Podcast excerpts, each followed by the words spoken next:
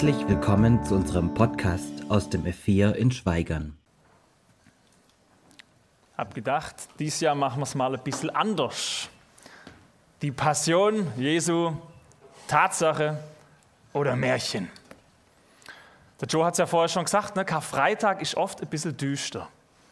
Da denkt man so viel über das Kreuz nach, das immer da steht, aber manchmal geht rät so ein bisschen in Vergessenheit, wie groß das eigentlich ist, was da passiert und wie dramatisch, wie brutal, wie grausam, wie dunkel. Da kommt Gott selbst auf diese Welt, weil er dich und weil er mich retten will und er landet am Kreuz, weil wir ihn dorthin bringen, weil wir ihn ans Kreuz schlagen. Brutal, blutig, grausam, aber nicht wegzudenken vom christlichen Glauben. Das absolute Fundament beginnt heute. Karfreitag und dann Ostern. Wenn das nicht gewesen wäre, könnten wir alles vergessen, was wir glauben und was wir leben. Der christliche Glaube hängt an diesem Kreuz, hängt an Karfreitag, hängt daran, dass oder ob das wirklich passiert ist. Ich weiß nicht, wer sich so ein bisschen auskennt mit anderen Religionen, was die so alles glauben. Ist spannend. Da geht es um Moral, äh, um äh, theologische Gedanken. Ne? Wie ist so Gott? Wie sind die Götter? Was kann man so glauben? Wie verhält man sich korrekt? Aber im Wesentlichen ist nichts davon abhängig von irgendwas, was in der Geschichte passiert ist. Beim Christentum ist es anders. Unser Glaube ist zu 100 Prozent abhängig davon, ob das stimmt. Versteht ihr? Also nicht nur im Kopf und nette Geschichte, sondern ob das real, historisch so passiert ist, wie wir es glauben. Historische Tatsache oder nicht. Immer wieder führe ich Gespräche mit Menschen, die sagen, das ist schon gut mit Jesus und so, aber damit habe ich so meine Schwierigkeiten. Ja, das ist das Zentrum. Das ist der Kern. Wenn das nicht stimmt, stimmt alles andere auch nicht. Wenn Jesus Christus gar nicht wirklich am Kreuz für uns gestorben und dann nach drei Tagen wieder auferstanden ist, wenn das nicht wirklich historisch so passiert ist, können wir nach Hause gehen. Dann kannst du den kompletten christlichen Glauben in die Tonne kloppen.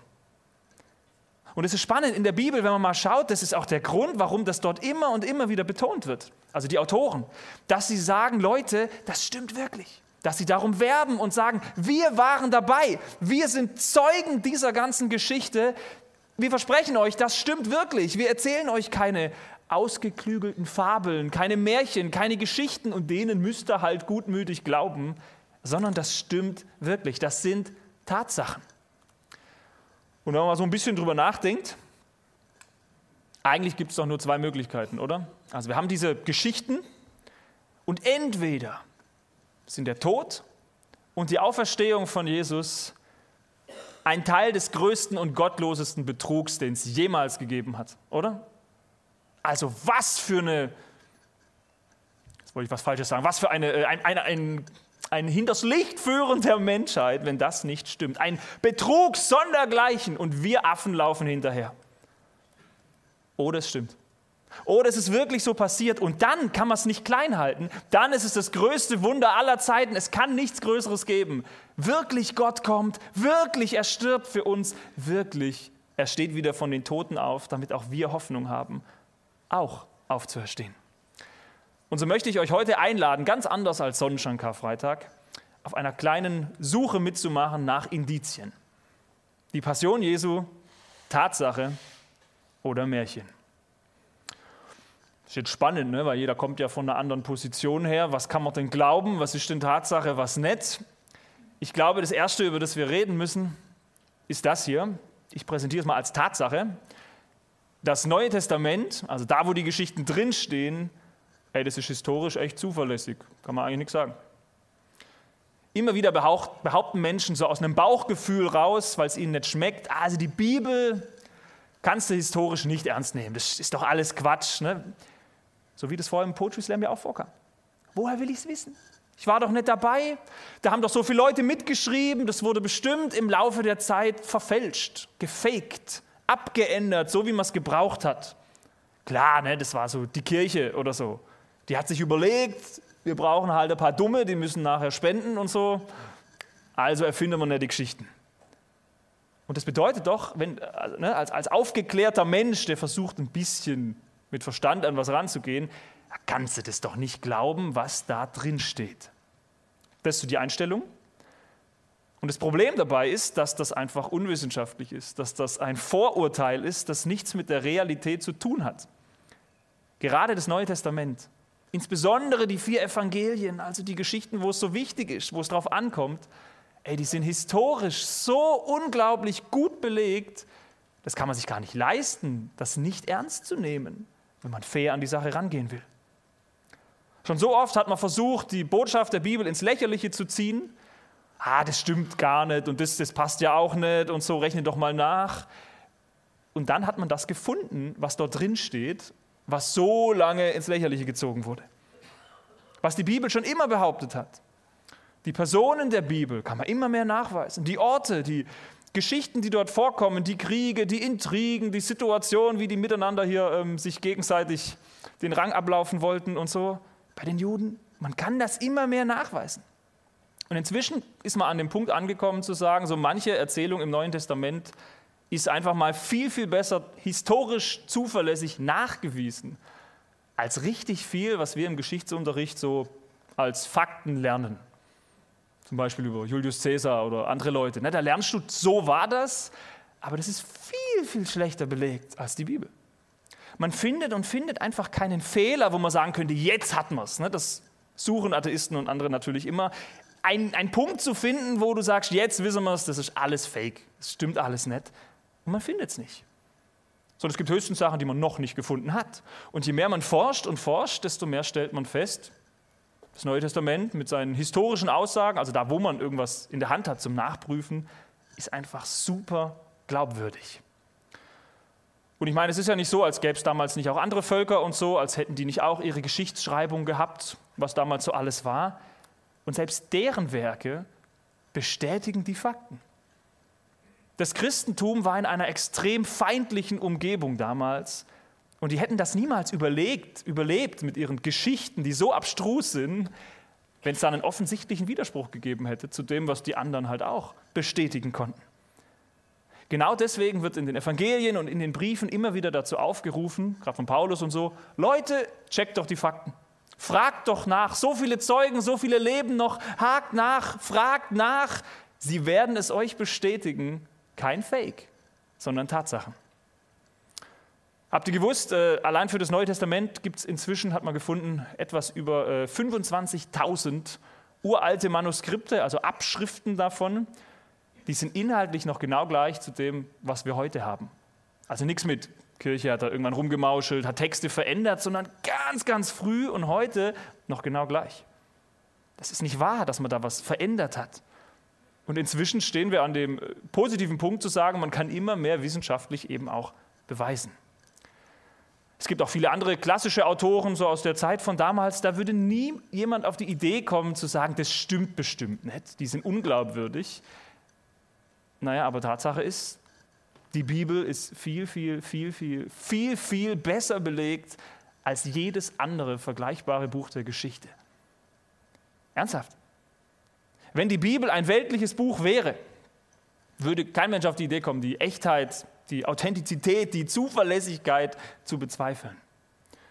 Und das Schöne ist, inzwischen gibt es auch immer mehr hochdekorierte Wissenschaftler, die für sich eben auch zu diesem Schluss kommen dass sie sagen, jawohl, wenn man fair drauf guckt und die anderen Sachen genauso betrachtet wie hier halt auch, dann ist das Neue Testament nach wissenschaftlicher Betrachtung authentisch, glaubwürdig, historisch, zuverlässig. Und weil ich gedacht habe, was glaubt ihr mir schon? Ne? Ich habe euch einen kurzen, ganz kurzen Videoclip mitgebracht von Alistair McGrath, so heißt der Typ. Der ist Professor für Wissenschaft und Religion an der sehr renommierten Universität in Oxford und da kommt jetzt nicht jeder Heini rein, muss man sagen. Also um da ähm, Professor sein zu dürfen, musst du richtig wissenschaftlich was auf dem Kasten haben. Da wirst du ja gebettelt ohne Ende. Liebe Technik, bitte kurz Film ab. Die Textkritik untersucht die Anzahl der frühen Handschriften, die uns heute erhalten sind, und beleuchtet dann die Zeitspanne zwischen dem Original und der frühesten Abschrift, die wir haben. Grundsätzlich gilt, je mehr Manuskripte uns vorliegen und je älter sie sind, desto weniger Zweifel besteht am Original.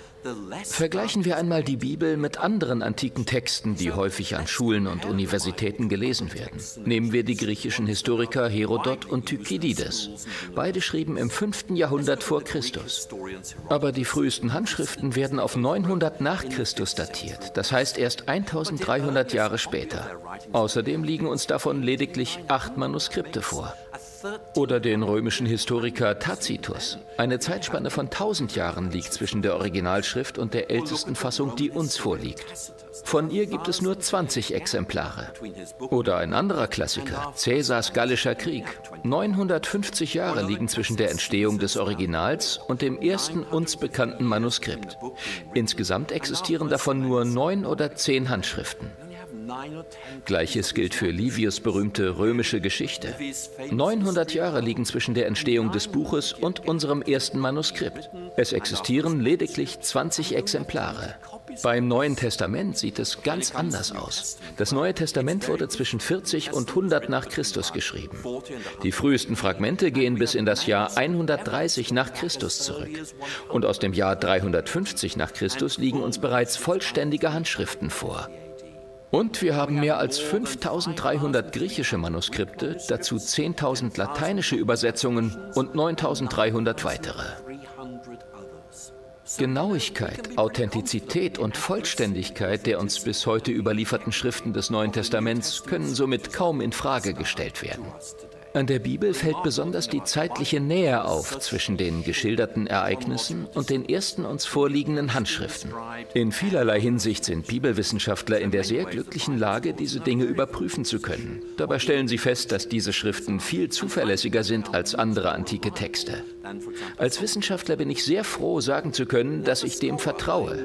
Ich nehme es sehr, sehr ernst. Ich verlasse mich darauf.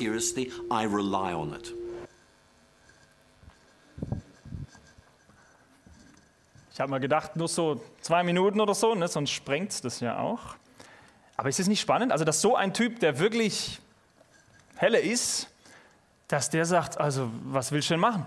Alles andere Vergleichbare stinkt dagegen total ab. Und er redet noch ein bisschen weiter, man könnte viel, viel mehr über die Zuverlässigkeit der Bibel sagen. Aber mir war wichtig, dass wir diesen Punkt an den Anfang stellen, weil natürlich haben wir viele Berichte in der Bibel, wo es darauf ankommt, sind die verlässlich oder nicht.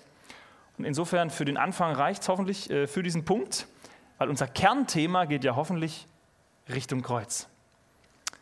Erste Tatsache, Neues Testament, historisch, muss man ernst nehmen, zuverlässig. Zweite Tatsache, wir wissen, was Jesus gelehrt hat.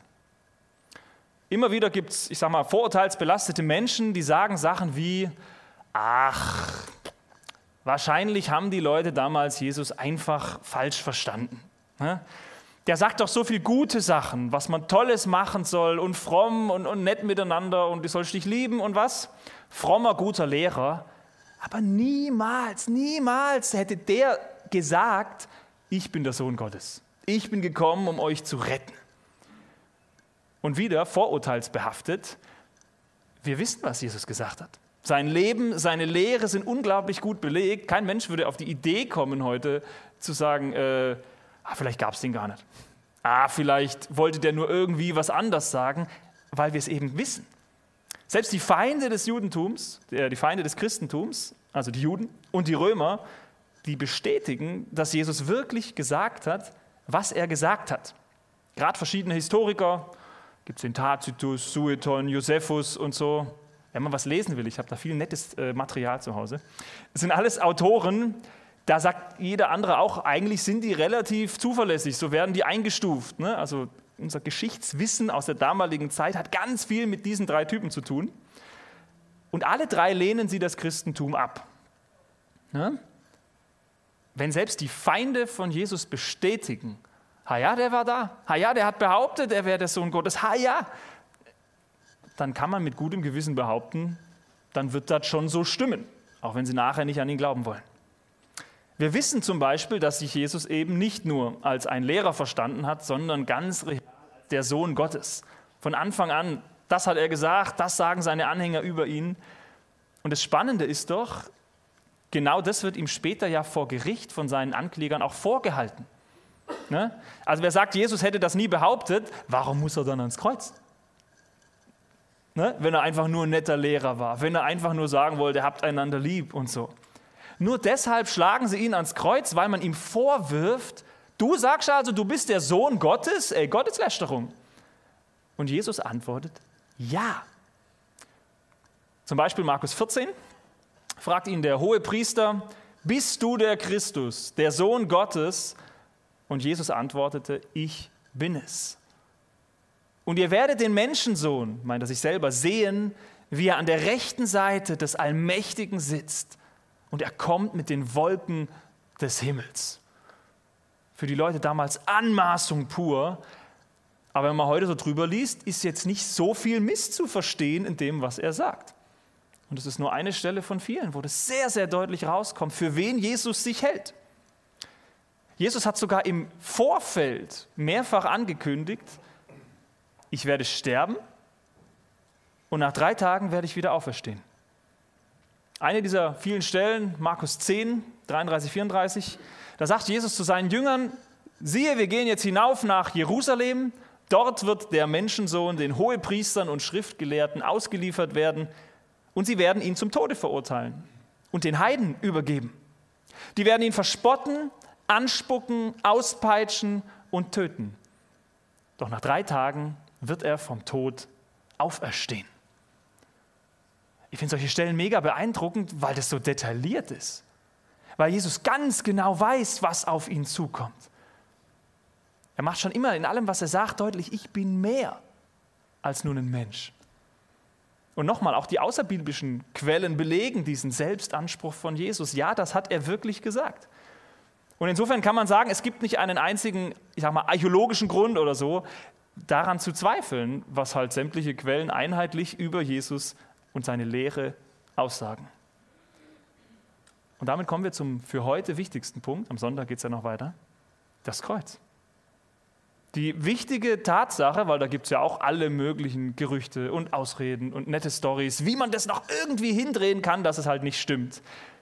Dritte Tatsache, Jesus ist definitiv an diesem Kreuz gestorben. Ganz real. Wie komme ich zu dieser Behauptung? Ein paar Sachen. Erstens, äh, man hat die römische Kreuzigung inzwischen eingehend erforscht, also dieses System, Menschen zu töten und man ist sich einig, sowas kannst du nicht überleben.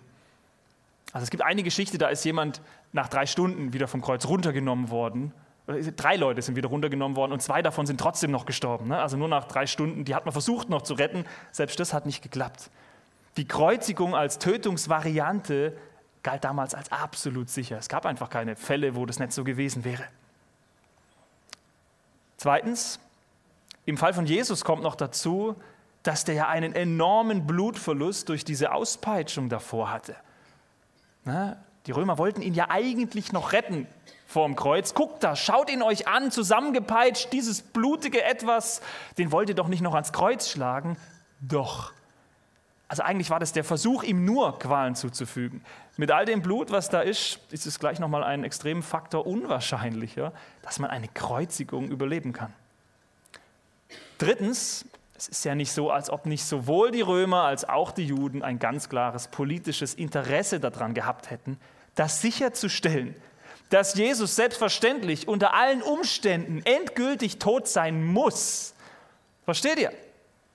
Nicht nur, weil es sonst saumäßig peinlich gewesen wäre, oh, der Erste, der es so überlebt, sondern weil die auch die Vorhersage von Jesus kannten.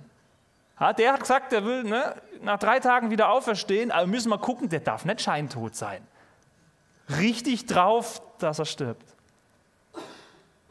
Viertens muss man sich klar machen, diese vier römischen Soldaten, die da bei Jesus am Kreuz stehen, das sind nicht irgendwelche Rekruten in der Grundausbildung, sondern wirklich vier ausgebildete Henker. Das sind durchtrainierte Tötungsmaschinen. Die römischen Soldaten zu dieser Zeit waren extrem durchtrainiert und die wussten ganz genau, wie man Menschen foltert, wie man Menschen tötet. Die wussten, woran man erkennt, dass ein Gefangener jetzt wirklich durch ist. Das wäre denen nie passiert. Oh, aus Versehen hat es überlebt. Denn sie wussten auch zur Strafe, sollte sowas mal passieren, wenn sie ihren Job nicht richtig machen, dann werden sie selber dafür getötet. Gibt es übrigens etliche Belege, wo ein Soldat schläft nur ein, ein Soldat setzt sich hin, obwohl er es nicht darf, dann wird er getötet. Und dann noch sowas, ne, den Gefangenen, den du töten sollst, leben lassen. Fünftens haben wir eine ganz klare Zeugenaussage, nämlich Wasser und Blut. Gibt es diese Stelle, ne, wo die Soldaten Jesus von unten noch den Speer in die Seite rammen und dann kommt da ein Gemisch Wasser, Blut, wird nicht näher beschrieben, aus der Einstichstelle raus. Mediziner haben sich da verschiedentlich Gedanken drum gemacht, was könnte denn das gewesen sein? Entweder der Blutkreislauf war lange genug unterbrochen, also er war lange genug tot, sodass das einfach nicht mehr geklappt hat. Ne? Also Blutplasma hat sich abgesetzt und dann hast du so ein bisschen was Wässriges und noch ein bisschen was Rotes. Oder wahrscheinlicher, die Soldaten haben vielleicht sogar mit Absicht den Herzbeutel von unten durchstoßen. Dann würde nämlich Herzbeutelwasser ausfließen. Würde Sinn machen, weil die müssen ja sicherstellen, dass er wirklich tot ist und dann bist du definitiv tot, eigentlich in beiden Fällen. Sechstens. Ist euch mal aufgefallen? Im Anschluss findet eine offizielle Grablegung durch die Römer statt. Matthäus Evangelium kann man es nachlesen. Die Römer lassen das Grab von außen bewachen und ganz wichtig, sie lassen es versiegeln.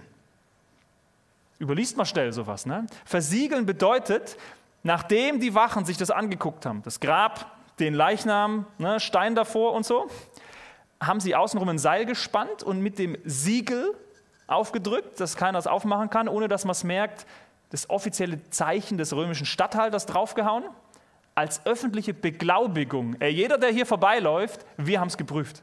Versteht ihr? Wir bestätigen, hier drin liegt wirklich der tote Körper von Jesus. Gleichzeitig ist es natürlich auch eine Warnung an alle möglichen Grabräuber. Nochmal, ne, die Jünger könnten es ja vielleicht stehlen. Wenn ihr hier was anfasst, wenn dieses Siegel zerstört wird, dann habt ihr die ganze Macht und Autorität des römischen Reiches auf eurem Hals. Ich finde es so cool dass Gott selbst seine Gegner dazu bringt, für ihn zu bestätigen, fake ist das nicht. Der liegt wirklich da drin. Er ist wirklich tot. Und dann noch ein letztes Argument, das totale Schweigen der Geschichte zu diesem Thema. Das mag jetzt vielleicht auf den ersten Blick nicht ganz so relevant klingen, aber ist euch klar, heutzutage gibt es alle möglichen Thesen, ja, ja, ne? Damals nicht. Es gibt noch nicht mal den geringsten Hinweis in der Geschichte darauf, dass nur irgendein Mensch damals den Tod von Jesus bezweifelt hätte. Dabei gab es richtig viele Leute, die ein Interesse daran gehabt hätten, später die Auferstehung irgendwie unterbinden zu können, dieses ganze Gerede. Und selbst denen war klar, also so eine lächerliche Geschichte können wir nicht bringen nach Kreuzigung, Blut und was da alles da. Dann noch zu behaupten, der war nicht wirklich tot, dann machen wir uns ja öffentlich zum Gespött. Jeder wusste es. Dieser Mann war mausetot. Es gab viel, viel, viel zu viele Zeugen dafür. Und deswegen gibt es alle möglichen anderen Geschichten, da kommen wir am Sonntag drauf. Aber tot, das war er, und zwar definitiv. So, jetzt sitzt hier vielleicht der ein oder andere und denkt sich, was bringt mir das? Ne? Nette Sachen, habe ich wieder ein paar Fakten oder so gelernt, kann man so sehen, vielleicht auch nicht. Heute ist ja alles relativ. In der Bibel ist das extrem wichtig. Wir folgen keinen Fabeln, keinen Märchen, keinen unglaubwürdigen Geschichten, die sich irgendjemand ausgedacht hat. Wir dürfen auch heute noch wissen, dass unser Glaube sich auf Tatsachen gründet, nicht auf subjektive Auslegungsfragen oder so, sondern es ist real. Wir folgen auch heute noch keinen ausgeklügelten Fabeln, sondern unser Glaube steht auf einem festen, auf einem sicheren Fundament. Zumindest mal bis hierhin. Ne, das andere müssen wir uns dann anschauen. Wir haben einen Gott, der sich für uns anfassbar macht, der auch weiß, oh, da kommen so schnell Zweifel rein. Stimmt es wirklich? Stimmt es nicht? Dass er die Nettigkeit begeht, uns ein paar Sachen dazulassen. Zum Greifen. Schon verrückt genug, dass er Mensch wird. Ein Gott, der sich anfassbar macht und der an Karfreitag, und das begehen wir heute, wirklich ganz real in den Tod gegangen ist. Und Christen glauben, das macht er nicht zum Spaß. Das macht er nicht, weil er sich dumm angestellt hat, sondern da steckt eine bewusste Absicht dahinter. Das war ein Teil dieses Plans. Er stirbt für dich und für mich. Ganz real. Fundament. Tatsache. Amen. Vielleicht denkt ihr noch ein bisschen auch zu Hause oder so drüber nach. Ist ja ein ganz anderer Zugang. Ne? Oft muss man ja Sachen irgendwie blind glauben. Wir haben echt eine gute Basis. Also klar, irgendwann ist immer Gottvertrauen und so im Spiel. Aber alles, was man überprüfen kann, ist halt mal richtig, richtig gut. Ich würde gerne noch beten.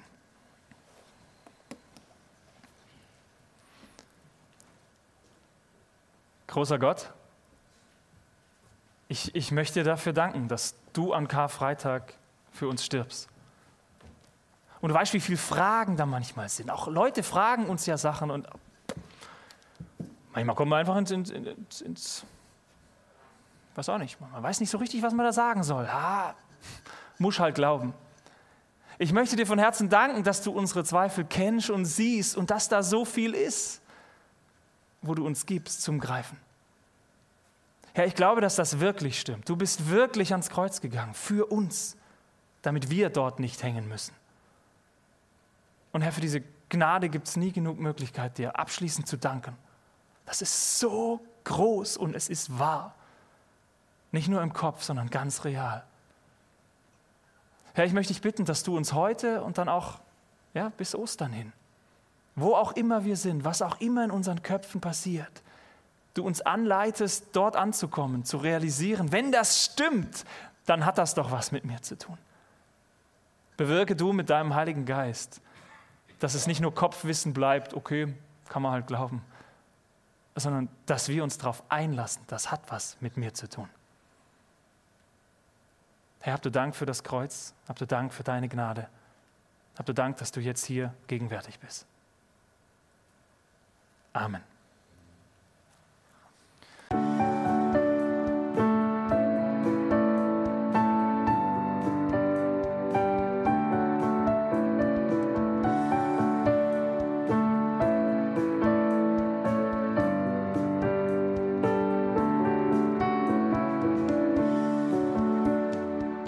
Schön, dass du dir die Folge bis zum Ende angehört hast.